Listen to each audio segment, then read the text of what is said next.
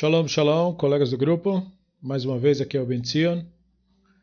Como estamos nesse período de Yamim Noraim, de dias intensos, dias que estão entre Rosh Hashanah e Yom Kippur, existem muitas leituras de nossa tradição clássica que trazem uh, reflexões a respeito da intensidade e da proposta de reflexão que este período do ano proporciona para nós.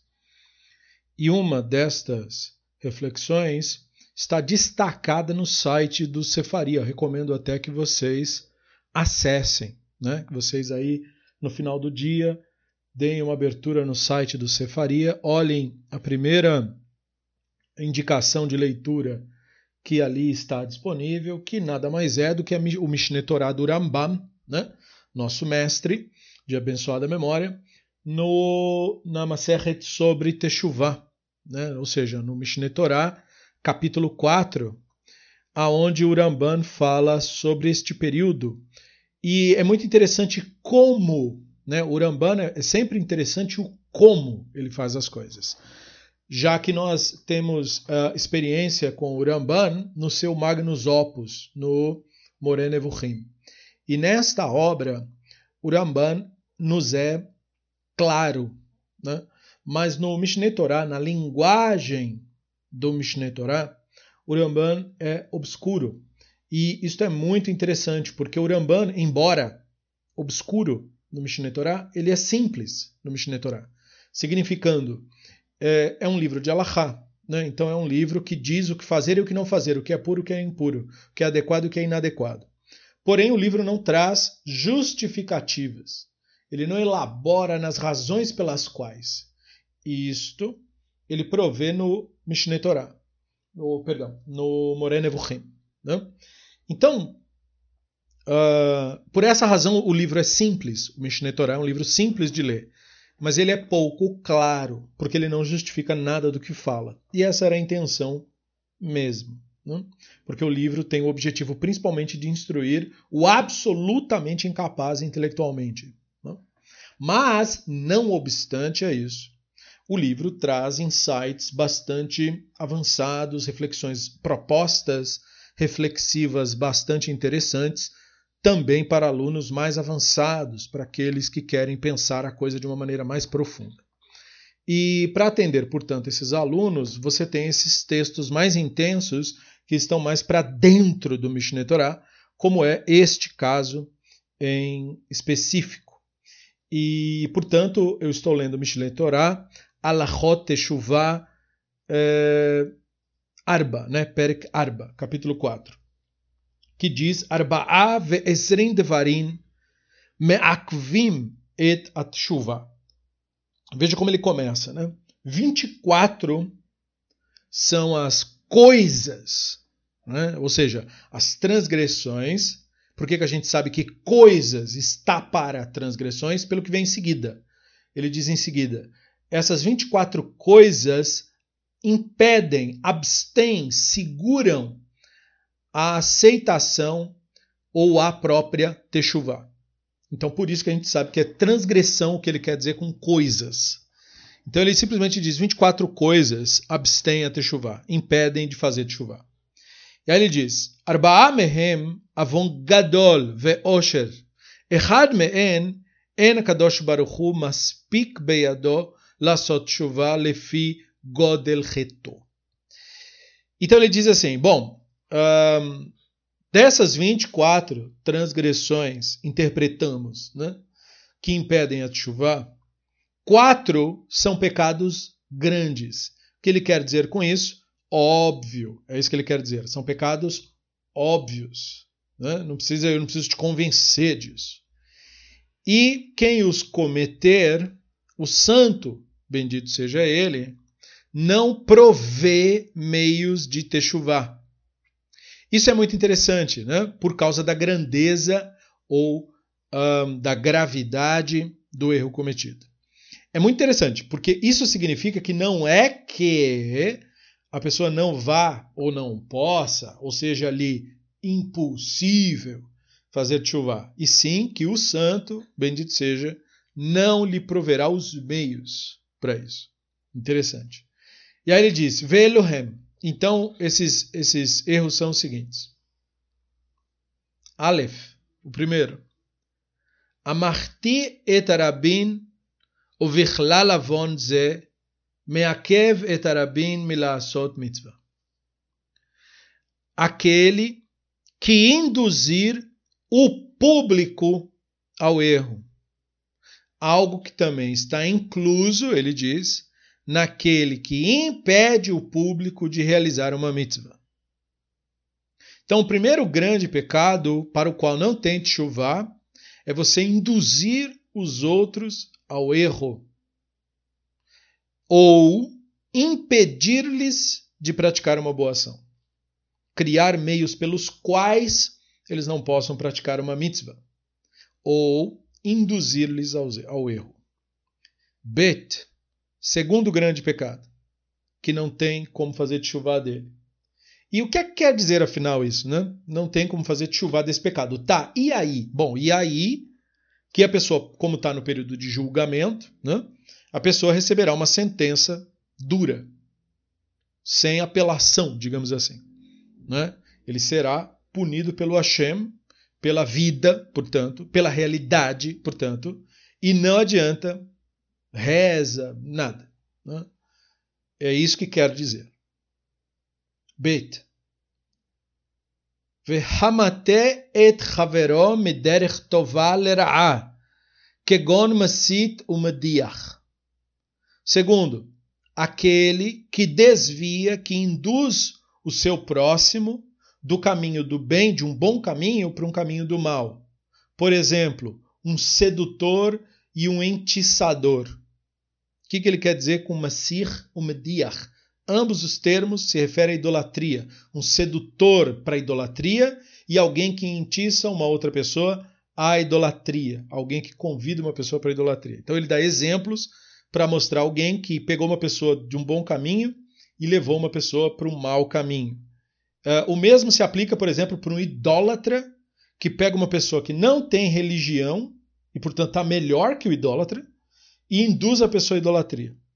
Então, isso também é um pecado para o qual não tem chuva. Isso significa, portanto, que a pessoa paga isso. Né? Gimel 3.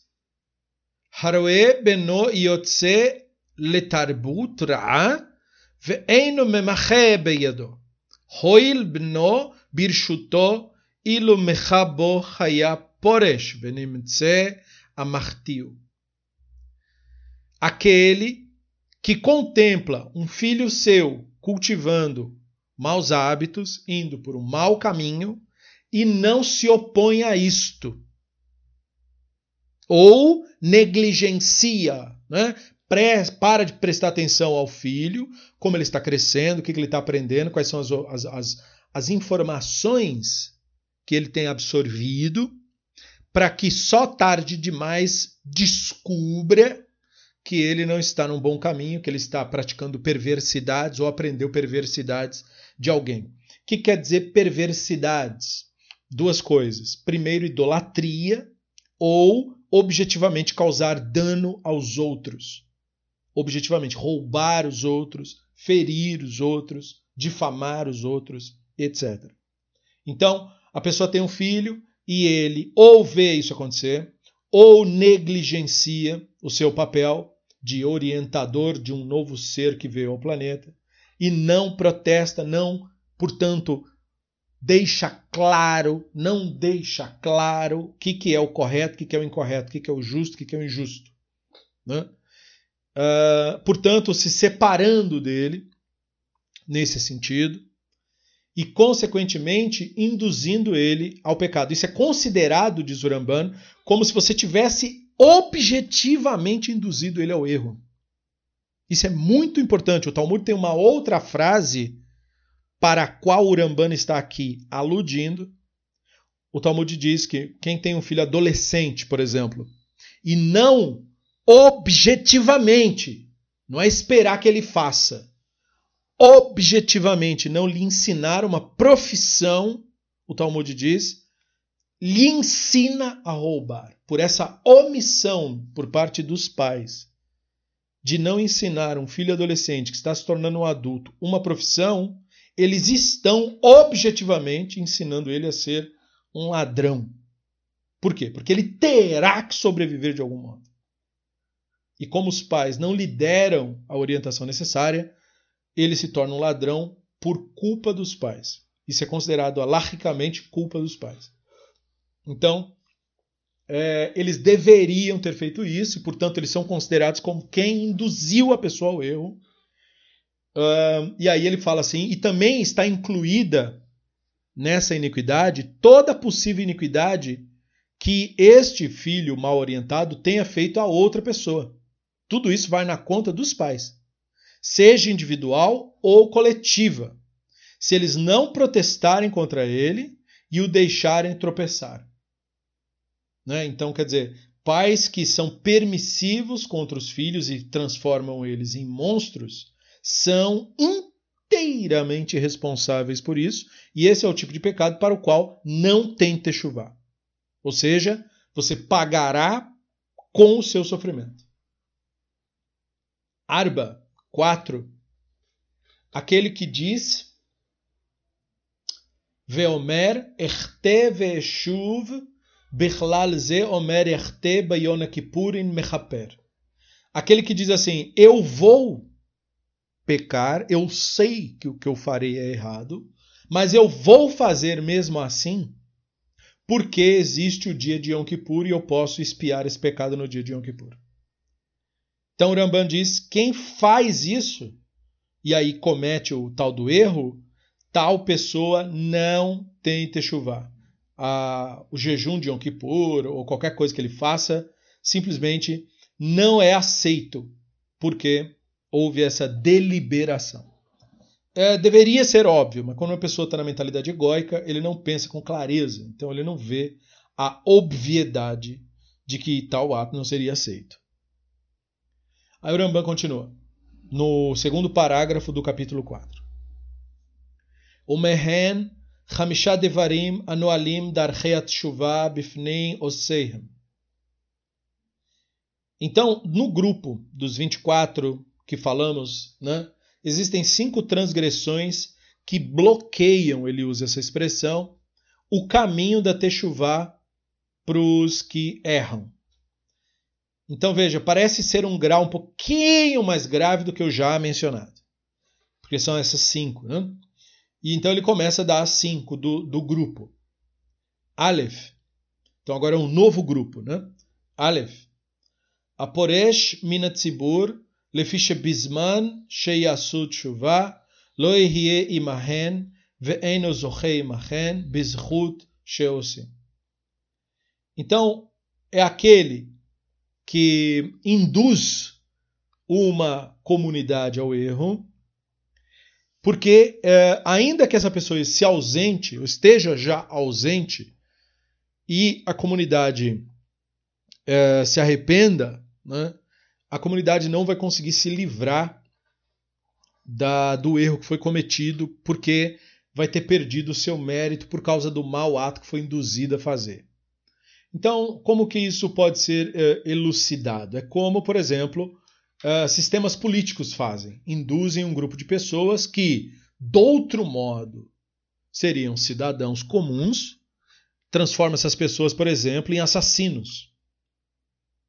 Então, aquela pessoa induziu a comunidade a cometer um assassinato, por exemplo, espancar um homossexual na rua, por causa de religião ou por causa de política. Né? Dependendo do país, ou é um ou é outro, ou é os dois. Seja como for, esse, esse é o tipo de pecado que não tem techuvá isso daí. Nem para a pessoa e nem para a comunidade. Porque nem atos virtuosos dessa comunidade em outras circunstâncias espiariam essa, esse pecado em específico.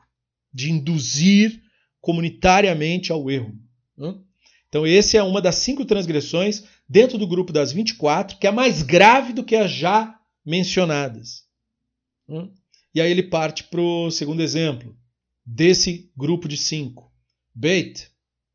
Ve'acholek al divrei chachamim, lefi machlakot goremet lo lifrosh mehen, ve'eno yodea darchei atshuva. Então, nesse caso, é uma pessoa que se opõe a decisões dos sábios. Ou seja, aquela pessoa que é ignorante e questiona quem sabe, sendo ignorante. Que não se trata de, daquele que estuda, daquele que procura saber, e aí questiona o outro na medida em que procura entender o que é que foi decidido, o que é que está sendo pensado. Não. É o que é ignorante, que cultiva a sua ignorância, e por fazê-lo tem obrigação de obedecer quem entende, né? mas não o faz, por qualquer que seja o seu delírio. E esta oposição, então o Ramban continua, traz sobre ele sua própria separação, isto é, ele que se vê como se tivesse o seu direito de ser ignorante tolhido, né? na verdade é ele que se separa do direito de ser educado. Então ele é que está se separando, mas ele se atribui aos outros. Ele diz que é perseguido, enquanto na verdade é ele que o faz. Né? E aí, portanto, ele deixa de conhecer o caminho que conduz a Teshuvah, porque ele se separa dos sábios. Né? Um, Shalosh, Gimel. והמלעיג על המצוות, שכיוון שנתבזו בעיניו, אינו רודף אחריכן, ולא עושם ולא יעשו bamé isque. Neste caso, é aquele que despreza ordem, despreza os preceitos. É? Ou seja, é uma pessoa que nem se procura informar sobre qual é o comportamento adequado que eu tenho que ter uh, em torno dos meus semelhantes, não pratica e, portanto, sem a prática dos preceitos, que são treinos educacionais, como ele obterá virtude? Então, tal pessoa é a pessoa que não tem o mínimo de modos com os outros, não sabe tratar outras pessoas, não sabe tratar, por exemplo, mais velhos com deferência, mesmo sob circunstâncias difíceis, por exemplo, uma pessoa mais velha te maltrata, mesmo assim você deve tratá-lo com, com deferência, ou, por exemplo, os pais de uma pessoa o maltratam, isso não justifica, mas mesmo assim, aquele que é mais novo deve tratar com respeito e deferência. Por quê? Porque é isto que o preceito implica, é isto que a educação provê. Meios de você lidar com o mundo, mesmo quando o mundo não te favorece, mesmo quando as coisas não são do jeito que deveriam ser. E aí a pessoa que não tem isso, portanto, ele não tem o um mínimo de virtude. Sem o mínimo de virtude, como ele vai fazer chuva? Veja, isso é considerado um grau pior que o anterior. Então, Dalet, Arba, ele diz: Vea רבותיו, שדבר זה גורם לו לדחפו ולטרפו כגיחזי בזמן שנטרד, לא ימצא מלמד ומורה לו דרך האמת. Então, aquele que insulta seus professores e com tal conduta traz né, um, desgraça sobre si, repúdio sobre si, e Urambã usa inclusive exemplo para dizer que isso é um tipo de erro do qual ninguém é isento. Então ele traz o, o profeta Gehazi, né? o profeta Gehazi foi uma personagem que teve um, desrespeitou o seu mestre, né? o profeta Elisha, e pagou um preço caro por isso. Tem lá nas escrituras a história do Gehazi, enfim, não precisamos uh, entrar nos detalhes, mas é segundo Melachim 4. Hum? Nós temos ali o, o trecho que veio uh, uma mulher buscar pelo Elixá, e aí depois tem aquela história do Assírio, né, que veio ser curado de, de lepra, e aí o, o profeta disse que não ia aceitar uh, bens, né, presentes dele, não por desprezá-lo, já informando, né? mas sim porque esses, essa ação que ele tinha visto numa visão profética era totalmente da parte do Hashem, ou seja, era algo que ocorreria naturalmente, mas o cara não sabia disso, ele queria pagar achando que ele tinha que dar uma homenagem ao profeta, e não era assim que funcionava. E aí o profeta fala para ele se banhar no rio, ele se banha, se cura, mas o profeta não aceita os presentes. Justamente para mostrar para ele que o relacionamento com o Elohim não acontece por meio de barganha. Existe a mitzvah da tzedakah, tudo isso existe, mas isso não é feito mediante uma barganha. Eu te dou isso para você me dar aquilo. Não. A pessoa faz isso para que é, Torá seja propagada, para que esse conhecimento seja espalhado, para que isso exista, independente de ganhos pessoais. Mas o cara achava que era por causa de ganho pessoal. Então ele quis fazer isso, e ele não tinha culpa também de pensar desse modo, porque era assim que ele aprendeu na religião dele. Mas ele aprendeu ali que não era assim que funcionava. Mas o Gehazi foi lá falar: não, o profeta mudou de ideia, ele disse para você dar os presentes sim. O cara, não sabendo, deu para ele as coisas. E o profeta uh, teve a visão, né? o Hashem não gostou nada disso, porque isso é mentir em nome do Hashem. Né? Ele podia muito bem ter dito: olha, o profeta não quis, mas eu quero. E eu acho que o cara daria para ele o presente. Né? Mas ele mentiu dizendo que foi o profeta que falou. E aí a Torá é muito clara, né? É, a pessoa recebe pena capital se falar mal, uh, se falar mentira em nome do Hashem. Mas existem várias formas do símbolo da pena capital. Como o Gehazi não necessariamente executou uma pessoa, mas ele mentiu, então ele recebeu algo que é simbolicamente como pena capital. Os rabinos contam que existem algumas situações de vida que são similares à pena capital. Uh, e muitos concordariam. Né? Por exemplo, os rabinos dizem que extrema pobreza é similar à pena capital.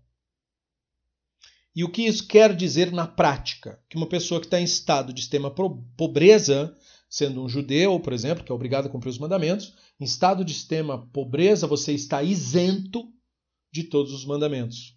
Por quê? Porque você é como um morto. Você está isento dos mandamentos. Um outro caso que se assemelha a este é o caso da pessoa com tsaraat. A pessoa que está com tsaraat, com a lepra, ele está isento dos mandamentos. Né? Ele está totalmente isento. Ele não pode praticar nada. Então era o caso ali. Ele ficou morto, isento, porque ele mentiu em nome do Hashem. Então, uh, o Rambam usa ele como exemplo, porque ele era um exemplo alto, elevado. O Rambam gosta de usar exemplos elevados para nos trazer a consciência. Se um cara desse nível, que foi educado diretamente com o profeta, é, como a gente diz em São Paulo, não teve boi para ele, né? então muito menos para nós. Né? Porque para um cara desse nível, não teve desculpa. Né? Então, é, ele, portanto, se separou do seu mestre, não podendo achar o caminho da verdade. Veja que interessante, porque ele não deixou de ser discípulo do profeta. Então, por que, que ele não pôde mais achar o caminho da verdade? Porque ele mudou o seu estado de consciência. Essa decisão foi um estado de consciência. E aí você entrou na mentalidade egóica. E estando na mentalidade egóica, você não tem como seguir o caminho, mesmo que você escute, mesmo que você leia livros, não se trata disso. Livros, aulas, textos, tudo isso aponta para onde a sua Neshama tem que se direcionar. Mas se você não estiver no bom caminho, de nada textos, livros, áudio, palestra, nada disso adianta. Só reforma íntima adianta. Não adianta ter livros, ter bíblias, ter nada disso daí, dizer que tem fé, enfim, todas essas baboseiras que nós ouvimos de religiões em geral. Hum?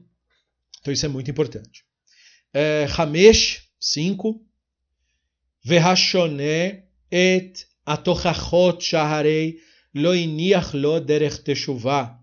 שהתוכחה גורמת לתשובה, בזמן שמודיעים לו לאדם חטב ומחלימים אותו, חוזר בתשובה, כמו שכתוב בתורה, זכור ואל תשכח, ממרים הייתם.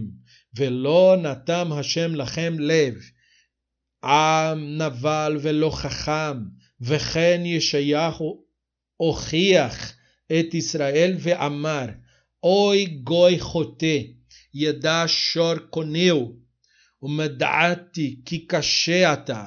וכן ציווהו האל להוכיח לחטאים, שנאמר, קרב גרום אל תחשוך. וכן כל הנביאים הוכיחו לישראל עד שחזרו בתשובה. לפיכך צריך להעמיד בכל קהל וקהל מישראל חכם גדול וזקן וירא שמיים ומנעוריו ואהוב לכם שיהיה מוכיח לרבות ומחזירן בתשובה ובזה ששונה את התוכחות אינו בא למוכיח ולא שומע דבריו, לפיכך יעמוד בחטאותיו שאין בעיניו טובים. Então esse é um pouco mais comprido, mas é o seguinte. Está falando daquele que despreza a crítica contra ele, ou seja, despreza a correção. Então ele diz: de fato, este não tem caminho aberto para te chuvar, porque a crítica, a correção, é o que promove a chuva. Se você rejeita isso, você literalmente fecha a porta. E isso está na sua mão para fazer, significando que você tem liberdade de fazer isso. Então ele diz assim: deste modo, quando uma pessoa é informado do seu erro, né? e aí, portanto, ele toma ciência disso, sua ação natural deve ser envergonhar-se disso, do mal, não é? assim que acontece a Techuvá. Veja, Techuvá não é, é você simplesmente não errar. Não errar não existe. Existe você cometer um equívoco e você reconhecê-lo. É? E como você sabe que você reconheceu? Porque aquilo é desconfortável para você. Não é algo indiferente, nem é algo que você se orgulha. É algo que te faz ficar mal.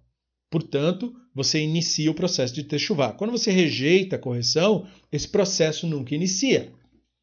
Então, o Ramban dá exemplos de como isso é parte da Torá para enfatizar a importância desse ponto em particular. E aí ele começa citando um monte de textos aqui que todos reiteram a mesma ideia. Começando com o texto que diz: lembra né, é, de que vocês desprezaram o Hashem no deserto. Né? no dia em que o Hashem tirou vocês da terra do Egito, vocês vieram para esse lugar, desde aquele dia vocês se rebelaram contra o Hashem. Que é Devarim 9.7. Quer dizer, para que Moshe estava falando isso para as pessoas? Para que as pessoas tivessem oportunidade de fazer chuva. É para isso que serve lembrar essas coisas. Não é para enfatizar quão má é a pessoa, mas para dar a ela o desconforto necessário para que a techuvá aconteça. Techuvá acontece mediante o desconforto de um equívoco.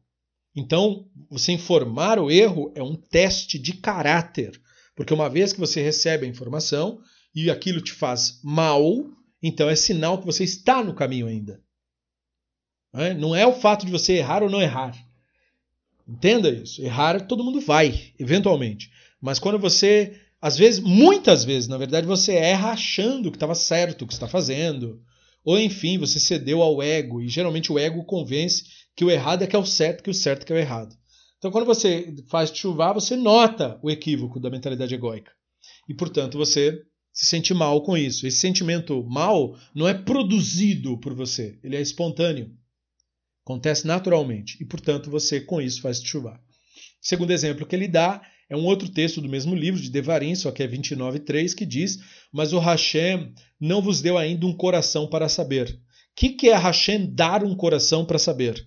O nome disso é conhecimento. Quando você obtém conhecimento, você obtém o, o eufemismo que a Escritura está apontando. Um coração para saber. Isso quer dizer o coração para saber. O conhecimento é sempre atribuído à divindade. Você só adquire conhecimento estudando, buscando o saber. Mas não obstante a isso, é, há todo um processo cognitivo que você não controla nesse processo. Quando você lê um livro, você procura informação, há um processo cognitivo que faz com que a informação, digamos, faça parte do seu próprio ser. Este processo é atribuído ao Hashem diretamente. Portanto, o conhecimento é sempre, na Escritura principalmente, é sempre atribuído à divindade. Todo o conhecimento que você obteve foi a divindade que te deu. Veja que interessante. Porque você estudou, claro, mas você não lembraria e aquilo não faria parte da sua memória, da sua estrutura mental, se não fosse pelo Hashem que age nessa área da sua mente que você não tem acesso, porque a única coisa que você faz é expor-se ao saber, e a divindade faz o resto, fazendo você saber de fato. Né? Então o conhecimento pertence ao Hashem. Por isso o Hashem não vos deu um coração para saber. E aí, de novo, Devarim 32,6 é citado: o povo é tolo e sem sabedoria, mostrando que a ideia do erro nessa tradição é intimamente e diretamente ligada à ignorância. A ignorância é a raiz de todos os pecados, e isso, é claro, já foi apontado por diversos pensadores de outras tradições. Você vê Sócrates falando isso, né? você vê Aristóteles falando isso, e diversos outros, Sêneca, enfim. A Torá, portanto, traz a mesma ideia. Uh, Ishayahu, ele pula para Ishayahu, Ishayahu 1.4, que diz uh, ó oh, nação pecadora. Então, o que quer dizer? Note bem isso dentro desse contexto todo. O que quer dizer nação pecadora, nação que erra? Uma nação estúpida, uma nação ignorante. É a ignorância que conduz ao erro. Né? Nação pecadora quer dizer nação estúpida, nação uh, despreparada intelectualmente. E depois, uh, por isso que em seguida né, ele cita, ele citou o verso 4, mas o verso 3 diz: o boi conhece o seu dono. Então ele está fazendo, o Ishayahu faz uma comparação, né? O boi conhece o seu dono, um jumento sabe onde ele dorme, e o povo não me conhece. Portanto, mostrando que o pecado né, a raiz de todo pecado ou de todo erro, já que pecado é uma palavra infelizmente muito mistificada, né? mas a raiz de todo erro é a ignorância. Então, por isso a, a, a paráfrase, né? o boi conhece seu dono. Ou seja, até um animal que tem um, um cérebro subdesenvolvido tem conhecimentos que são melhores do que o dessas pessoas que se embrutecem. Né? O ego, portanto, faz o homem ficar como se fosse é, menos que o animal. Né? E até no comportamento isso acaba acontecendo também. E aí ele continua em Shaiar, citando 48.4, porque eu sabia que vocês eram obstinados. Então esse, essa expressão que ele usa do Ishayahu é um eufemismo, aí é preciso lembrar, né? É, porque ele usa o termo cachê. Né? Cachê quer dizer difícil. Vocês estão estudando Ivrito, vocês sabem disso. Então, o que quer dizer difícil? Difícil quer dizer aquele que resiste ao saber. É o que cultiva a ignorância. Este é o cachê. Né? Por isso que o povo de Israel é chamado de cabeça dura, um povo é, é, é difícil, nesse sentido, de que resiste o saber. E aí, Shaiah 58.1, né, uh, o Hashem fala é, clame, né, não os poupe, no sentido de que é, é preciso perturbar. Então, o papel dos profetas era perturbar. E por que perturbar? Porque a pessoa não se permitia instruir com facilidade. Então, um, poderia-se muito bem falar, deixa para lá, né, cada um com seus problemas. Mas, como se trata de uma comunidade, uma coletividade, não podemos ter esse tipo de atitude. Temos que ter uma atitude mais objetiva. Né? E aí o Urambam conclui dizendo: desta maneira todos os profetas criticaram Israel, até que eles fizessem techuvá, significando que eles não desistiam, né? mesmo que as pessoas matassem eles e tudo. Né? E portanto é necessário um, apontar em cada comunidade de Israel uma pessoa que tenha maturidade. Esse ponto é importante. Zaken não é só uma pessoa que tenha idade, mas é uma pessoa que tenha maturidade maturidade. É bem diferente de idade. Nós temos rabinos do Talmud que são chamados de Zaken, mas eles eram jovens. Aí os sábios vão comentar, mas por que ele é chamado de Zaken se ele ainda é jovem? E aí o fato é associado, evidentemente, ao conhecimento e sabedoria. Ele é jovem, mas ele é maduro, ele tem maturidade. E a maturidade tem tudo a ver com a Neshama, com a consciência, com a capacidade de observar a realidade como ela realmente é.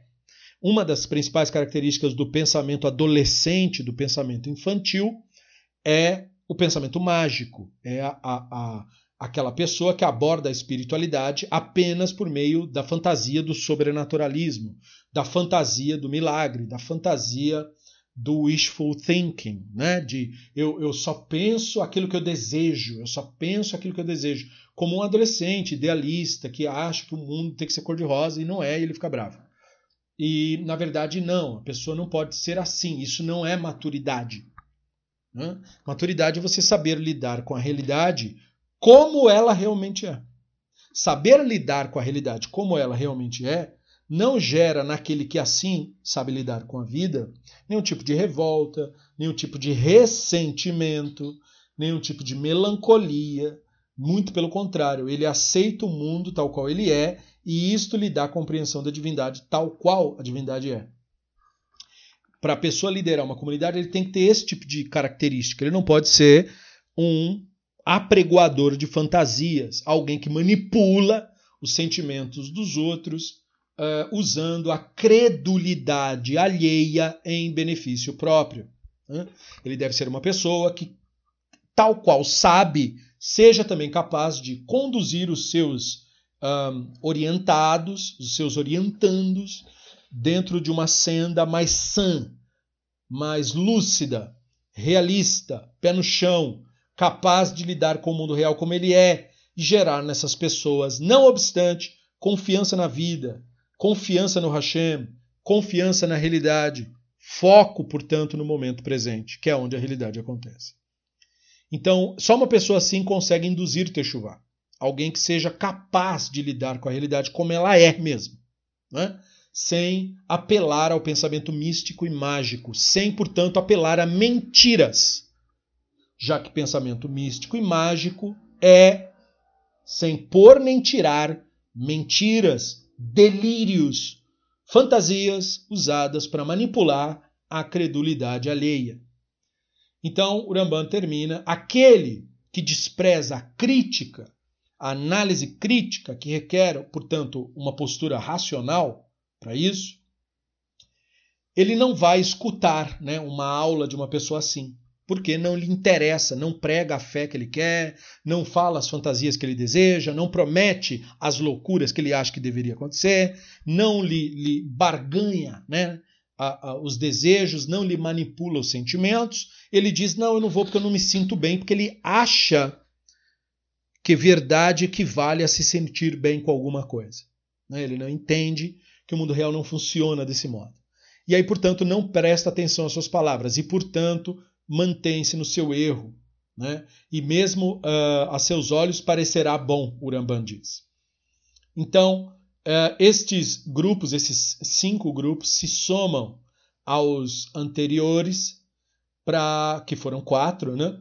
para nos mostrar dentro desse grupo todo aí os 24 que não conseguem fazer de chuva. E aí o Uramban prossegue para completar, né? E ele diz: Uma hen חמישה דברים העושה אותם אי אפשר לו שישוב בתשובה גמורה, לפי שאין עוונות שבהם אדם לחברו, ואין הוא ידע חברו שחטא לו, כדי שיחזיר לו, או שאל ממנו למחול לו. Novamente, dentro do grupo dos 24 transgressores que não tem como fazer chuva, existem aqueles que cometem um equívoco, um erro contra o seu semelhante.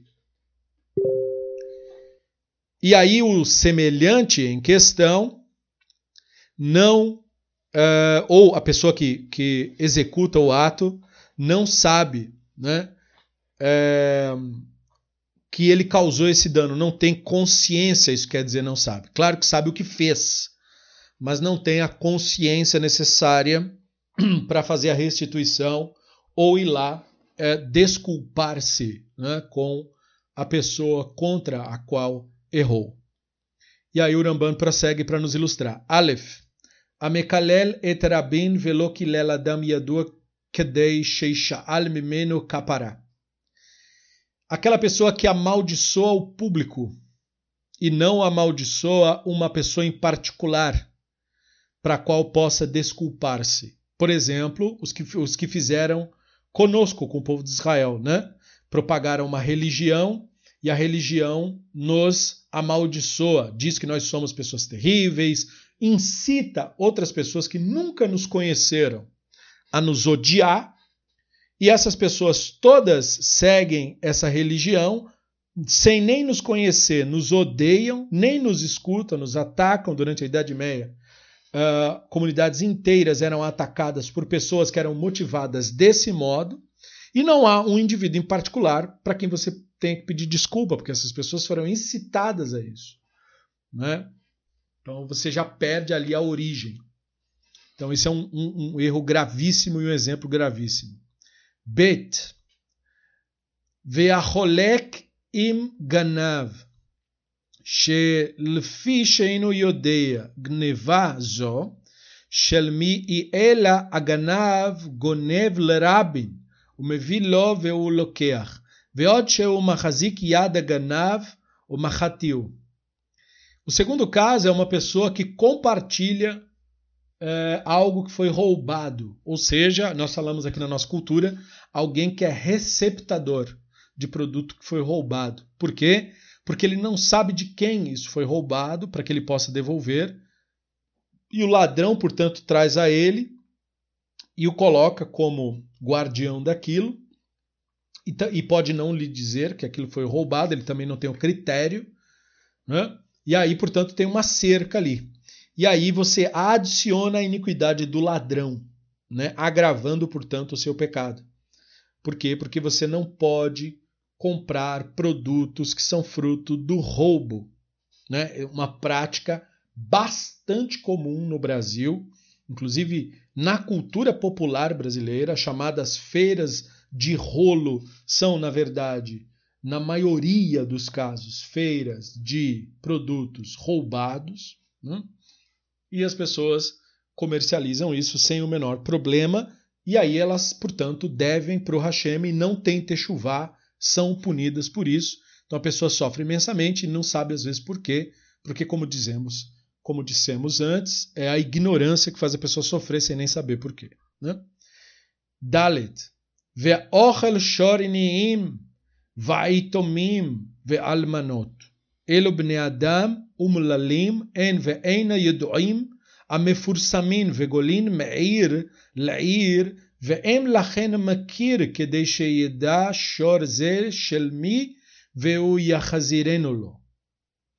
Então, neste caso, no caso Dalet, no caso 4, uma pessoa que, por exemplo, tem ali, uh, os exemplos do mundo antigo, obviamente, uma pessoa que uh, chega a ter a posse ali de um de um boi que pertence a uma pessoa pobre, né? quer dizer, está usando como exemplo do que, que acontecia no mundo antigo. Ele partilha ali um boi de um pobre e ele partilha ou de um pobre ou de uma viúva, né, ou de um órfão, que são, portanto, os desfavorecidos na linguagem da Torá, né? ele toma parte de algo que pertence a um pobre, e essas pessoas estão, portanto, sendo enganadas, às vezes defraudadas, e aí você vai e participa junto né, do saque contra o pobre. É, e aí, portanto, você não tem como fazer restituição disso. Por quê? Porque você defraudou uma pessoa que você não sabe nem quem é.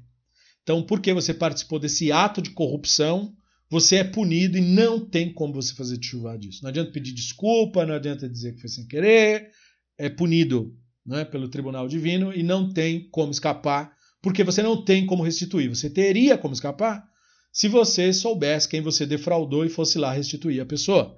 Mas num caso como esse, de corrupção, você não sabe.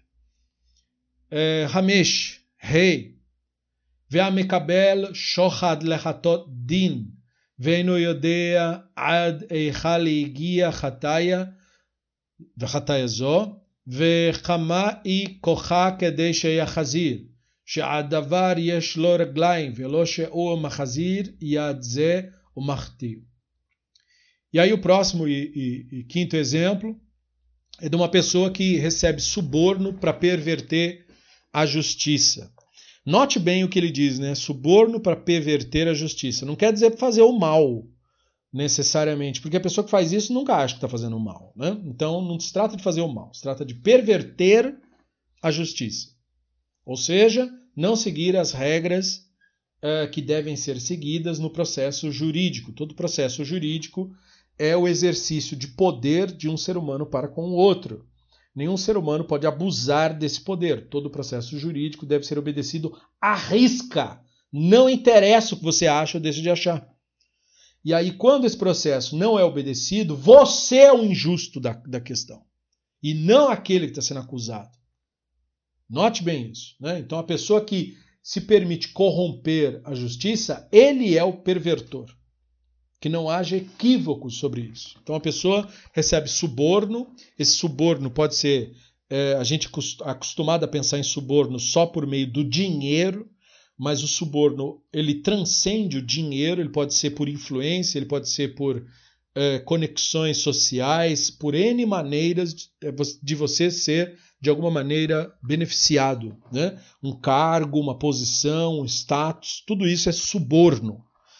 Qualquer coisa que você aceite como uh, suficiente motivo para você perverter a justiça. De novo, você ignorar o rito, ignorar o processo para atender aos seus interesses, porque no exercício da justiça não interessa o que você acha. O que interessam são os fatos. O que você acha ou deixa de achar é irrelevante. Todo caso onde você deve decidir sobre a vida de um outro ser humano, por exemplo, quando o Estado tem que exercer algum poder à força sobre um ser humano, o Estado deve limitar-se ao rito. O Estado não pode ter poderes ilimitados. E ninguém que represente o Estado pode ter tais poderes. Né? Então ele não pode estar acima do rito de maneira nenhuma, porque não obstante a posição que ele tenha, ele é só um ser humano igual o outro ser humano que está sendo por ele julgado. Então, ele aceita suborno para perverter a justiça. E aí ele diz: por que esse caso é grave? Porque ele sabe a extensão da perversão. Não interessa a desculpa da pessoa. Ele sabe que aquilo é uma perversão. E ele sabe o que é o poder, porque ele tem o poder de condenar uma pessoa à morte, no caso da Torá, ou de condenar uma pessoa à prisão, no caso de juízes pelo mundo, é, enfim, ou de, de, condenar uma pessoa a pagar X, Y, Z. Por ele ter esse poder, ele deve ser uh, estritamente limitado nos seus poderes e nas suas capacidades. E aí, nesse caso, citado aqui, ele não é. Né? Ele acha que ele age como se ele fosse o Elohim. E aí, portanto, uh, ele usa essas questões como questões auxiliares. Portanto, ele não pode nem estimar a restituição, ou seja, o dano que ele causa a um outro é inimaginável. Portanto, ele está sendo um apoiador do mal, né? E aquele que lhe deu o suborno, que lhe influenciou para isso, é a pessoa que, portanto, lhe empresta, por assim dizer, o erro, né? Como se ele tivesse pedido um empréstimo do pecado, por assim dizer. E aí, portanto, não tem como essa pessoa fazer chuvar disso. Ele tem que pagar por isso mesmo, e mesmo que se não houver tribunal físico para isso, porque o tribunal é limitado a evidências e mais nada, nenhum tribunal pode fazer tudo. Né? Então, uh, uh, ele é impedido de ter chuva para que ele seja alvo do julgamento do Hashem, que costuma não ser nada agradável também. Chega a ser, inclusive, muitas vezes pior do que o do tribunal físico. Um, e aí o Rambam prossegue. O mehen chamisha devarim aoseotam en echezeko elechezeto lashuv mehen. לפי שהם דברים קלים בעיני רוב האדם ונמצא חוטא, והוא ידמה שאין זכת ואלוהים. Então agora nós colocamos naquela lista cinco transgressões do grupo das 24 que por cada uma delas, né, a, a pessoa é impedida de fazer a techuvá, porque a maioria das pessoas consideram essas coisas como coisas de pouca importância. E por consequência disso, elas param de considerar isso, inclusive, como um erro. Né? Então, aqui são os erros que causam bastante sofrimento nas pessoas e as pessoas acham que não tem problema e tem. Então, lá vai. Aleph. Aochel miseudah sheina maspeket live'eila שזה אבק גזל הוא, והוא מדמה שלא חטא ויאמר כלום אכלתי אלא ברשותו. Muito importante. Primeiro, uma pessoa que participa de uma mesa, que come da mesa de alguém, sem saber se a, o alimento provido por aquela mesa, ou seja, por, aquela, por aquele lar, é o suficiente para satisfazer aquela família lá. Se você vai comer na casa de alguém sem saber que aquela pessoa pode mesmo compartilhar com você e ela não está uh, tirando da boca dela às vezes para não fazer uma desfeita, porque você é uma figura importante, porque ela gosta de você, seja lá o que for, se você estiver causando esse constrangimento e a pessoa acha que isso não tem problema, então esse, esse preceito vem dizer isso tem um problema enorme. Porque se você tirar do pobre da boca dele, você está causando um enorme pecado. Porque isso é equivalente a roubo. Não é? Você tirar do pobre o que ele tem é equivalente, é idêntico, é indistinguível de roubo. Roubo, roubo mesmo, de ladrão, de roubo, é? de assaltante. E você, portanto, não pode fazer isso. É? É... E aí a pessoa vai ficar com vergonha e você a pessoa não para nem para pensar, né? É... Ah, ele diz assim: eu, eu não cometi nenhum erro porque eu não comi sem o consentimento do anfitrião. Né? Mas muitas vezes o anfitrião é coagido por você. Por exemplo, uma figura de autoridade né, que vá à casa de alguém e aí, por acaso, a pessoa tem um item que lhe agrada. E aí ele usa sua influência e autoridade para partilhar daquele item. A pessoa fica sem jeito e, e, e acaba compartilhando com ele, dando para a pessoa o que ela mesma não tem. Isto é roubo. Então, isso é um dos pecados que a pessoa comete sem saber. E não tem techuvá para isso. Se a pessoa fizer isso, ele vai ter que pagar isso perante o tribunal. Bet. 2. Amishtamesh ba'avoto sheloni. she'evot sheloni eino ela kegon kordos. ומחרשה ואומר בליבו אין נחרסין וחרי לא גזלתי אותו. Segundo caso, uma pessoa que faz uso da necessidade de um pobre, né? Porque uma pessoa pobre não tem ninguém para se apoiar, né? Então aí ele vai e pega um, um artigo do pobre, né? Um, um, item, ele usa aqui o mundo antigo como exemplo, uma coisa muito difícil de uma pessoa pobre ter, era um machado. E aí uma pessoa se esforça, sei lá, faz uma pedra, faz um machado, você vai lá e, e fala para o pobre, né? é, vou pegar esse machado porque, enfim, ele não tem nada mesmo, isso aqui não vai fazer falta para ele. Ou a pessoa diz para si mesma, né? Ele é uma pessoa pobre, não tem nada, eu não roubei nada dele, né? Porque ele não é dono de nada. Então, é, você tirar do pobre o que quer que seja, né? Você o defraudou e isso não tem de chuvar. Ou seja, mesmo você ir lá e devolver para ele depois, isso não espia a falta tirar qualquer coisa do pobre. Não espia a falta. Um, Dalit, Arba. Amit kabed beklot chavero, omer belibo sheinu chet, לפי שאין חברו עומד שם, ולא הגיע לו בושת, ולא ביסו, אלא ערך מעשיו הטובים, וחוכמתו למול מעשה חברו, או חוכמתו כדי שיראה בכלל, בכללו, שהוא מכובד וחברו בזוי. Então, neste caso, uma pessoa que um, encara né, uma mulher, no caso aqui, está se falando de uma cultura patriarcal, chauvinista, então o homem na sociedade tem uh, poderes sociais que era negado à mulher e foi negado durante muitos séculos. Né?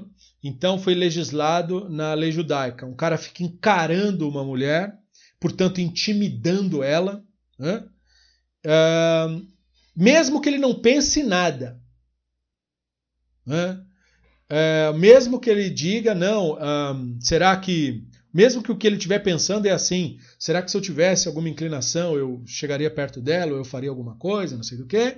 Mesmo assim, pelo fato de ele estar encarando ela, intimidando ela, ele violou o preceito que diz não seguirá segundo o vosso coração, nem segundo vossos olhos, de Bamidbar 1539. Então, neste caso, se fala de intimidação de alguém socialmente desfavorecido. Durante todo o mundo antigo, mulher era socialmente desfavorecido. Atualmente, as mulheres estão conquistando seus direitos, que não estão plenamente conquistados, né, que precisam ainda ser defendidos, mas Uh, portanto, o preceito continua relevante. Né? Aquele que tem o status social não deve colocar a pessoa que é socialmente minoritária ou que tem menos poder social em situações de coação. Então, esse caso é um caso exemplificado. Né? Se um homem ficasse encarando uma mulher, ela tinha, era obrigada a baixar a cabeça, ou era obrigada a, a se encolher, né, ou ficar desconfortável, sair do lugar, enfim. Uh, e aí diz: isso é um pecado de você humilhar uma pessoa em público. Portanto, se você fizer esse pecado, você não tem expiação por isso. Então, isso é mais uma razão de que as pessoas recebem julgamento e pede desculpa e não adianta pedir desculpa. Né? Nós estamos falando dos pecados que, se a pessoa comete, não tem que chuvar. Você paga por isso mesmo e acabou. Então, isso explica boa parte dos sofrimentos que a pessoa passa durante o ano todo e a pessoa não se dá conta. Ela chega no final do ano e diz: Eu não fiz nada de errado. Então, tá aí. Né? Uh, diminuir uma pessoa socialmente é também um pecado para o qual Hashem não costuma aceitar desculpas de ninguém. Um, Dalet. Ve'amit kabed bekolo havero omed belibo sheino havero. Ah, sim. Esse é importante. Uma pessoa que conquista honra é, humilhando o seu semelhante. Né? Então ele acha que não fez nada de errado. Por quê? Porque ele não gosta desse tal semelhante, e aí, portanto, ele expõe a pessoa ao vilipédio, fala um lachonará daquela pessoa, né? uma maledicência. Aí ele aproveita que não gosta da pessoa e corrobora ou compartilha. Né? É, e ele diz: Eu não fiz nada de errado, porque essa pessoa é uma pessoa horrível, ninguém gosta dela e não sei do que. Bom, é, é um pecado para o qual não há chuva expor uma pessoa à humilhação. Então, como falamos antes do problema social, estamos falando agora né, de um problema social que equivale ao anterior. Então, no mundo antigo, como as mulheres quase não tinham participação social, não tinham tanto lachonará contra a mulher. É, mas uns contra os outros, eles também faziam isso. Né? Quando ele, um homem queria desgraçar um outro, bastava ele criar alguma coisa que fizesse com que a comunidade, né, ou seu círculo social, o odiasse ou o malvisse ou, enfim, o humilhasse. E aí essa pessoa se engrandece, né? se torna aquele que fez a denúncia, aquele que é o grande justo contra o outro. Isso é um tipo de pecado para o qual não tem pedir desculpa para isso daí. Isso não tem de chuvar, só sofrimento mesmo espia isso. Hamesh. והחושד קשרין אומר בליבו שאינו חטא, לפי שהוא עומד מה עשיתי? לא. וכי שיש שם אלא חשד שמה עשה או לא עשה, והוא אינו יודע שזה עוון. שמשים אדם כשר, שמשים אדם כשר בדעתו מבעל עבירה. Então, nesse caso, é uma pessoa que faz com que uma outra pessoa se torne suspeita. Veja, no caso anterior, há uma maledicência aberta. Nesse caso, a maledicência é velada. Ele não diz que a pessoa é isso ou aquilo, mas ele se coloca, ele não sabe de nada, ele escuta a maledicência, mas ele age como se, ó, possivelmente, né? Posso até não saber, mas acho que a pessoa é, é, pode ser isso mesmo. Mesmo, né? Que ele internamente, nesse caso o Rambam é que está falando, né? Saiba que a pessoa não fez nada. Né? Ou seja, ele não tem o conhecimento. Você só pode acusar alguém de alguma coisa se você sabe disso. Nesse caso, essa pessoa não sabe, mas ele diz, é, mas pode ser, né?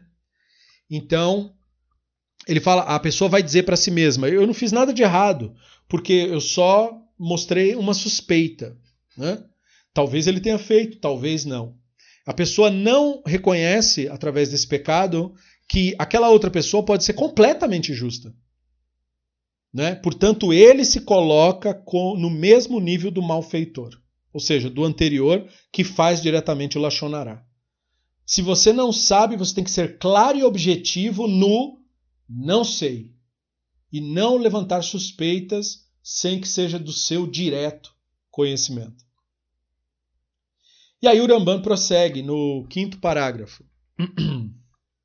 O Mehen Hamishá Devarim ao Seotan e Masher Herin Tamid Vekashim Laem Lifrosh Mem. E dentre os 24 que estamos falando, tem mais cinco transgressões que quem quer que as cometa é, continuamente, é muito difícil, inclusive, a pessoa parar de fazer. Lefichach tzarich adam leizaher mehen, shema ibdak bahem, ve'en kulam da otraot ad meot. E, portanto, a pessoa tem que tomar cuidado especial com o que ele vai falar agora, porque elas viram facilmente hábito. Ve'eloen. E elas são as seguintes.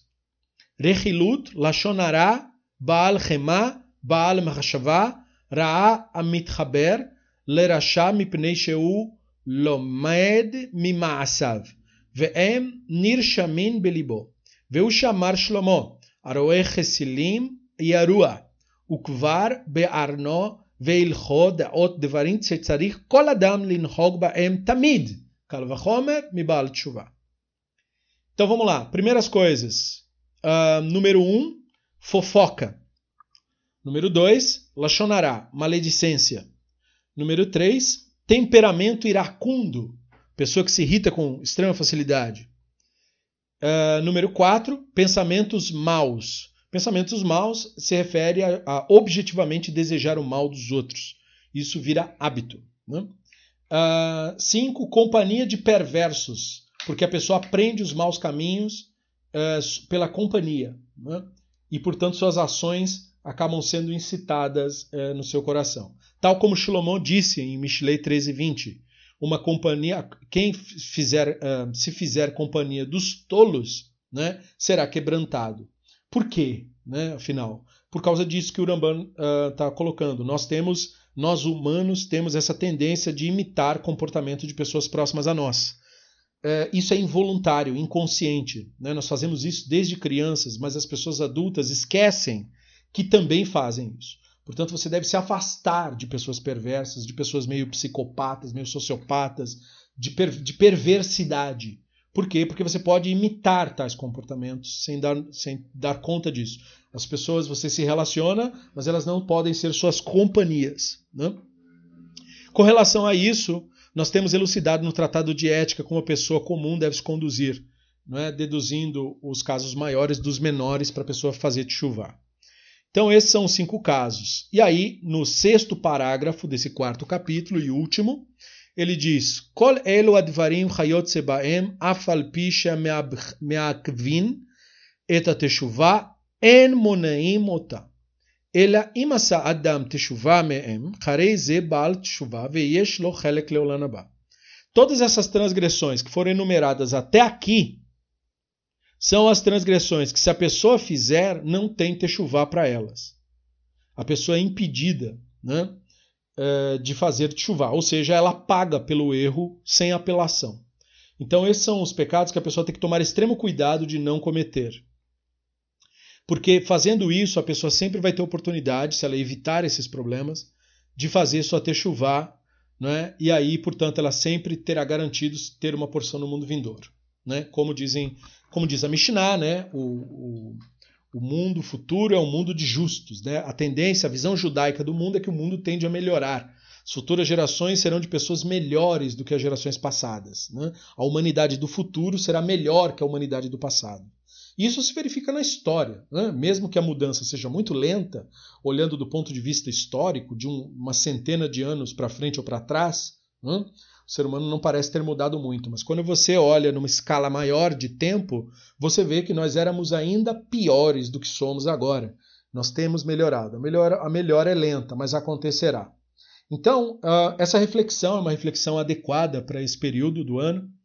E é preciso pensar sobre isso, é preciso refletir sobre isso com bastante seriedade, porque existem muito dos isurim, né, dos sofrimentos, dos infortúnios, que são decretos que vêm sobre nós na realidade, no mundo de verdade. E muitas vezes nós pensamos que nós não temos nada que ver com isso. Nós pensamos que não, mas eu sou uma pessoa boa, né? eu não faço nada de errado. Porque você pega os exemplos clássicos de erros que se comete, né, o, o assalto, o assassinato, e você diz: bom, eu não faço nada disso, eu não sou tão ruim assim. Ou muitas vezes você tem visões de outras religiões que atribuem como pecado coisas que na verdade não são. Né? E aí, portanto, você fica meio sem noção do que realmente você tem que ter de responsabilidade ética ou não. Então, eu espero que essa reflexão traga um pouco à tona para você é, o que, que, é realmente importante né, nas nossas relações, o que, que a Allah nos inspira a pensar Quais são os pontos de interesse dos sábios? E aí, caso tenham dúvidas e questionamentos, nós temos espaços nos quais vocês podem se expressar no nosso grupo do Telegram e nós podemos continuar a conversa a partir dali. No mais, eu fico por aqui e até a próxima.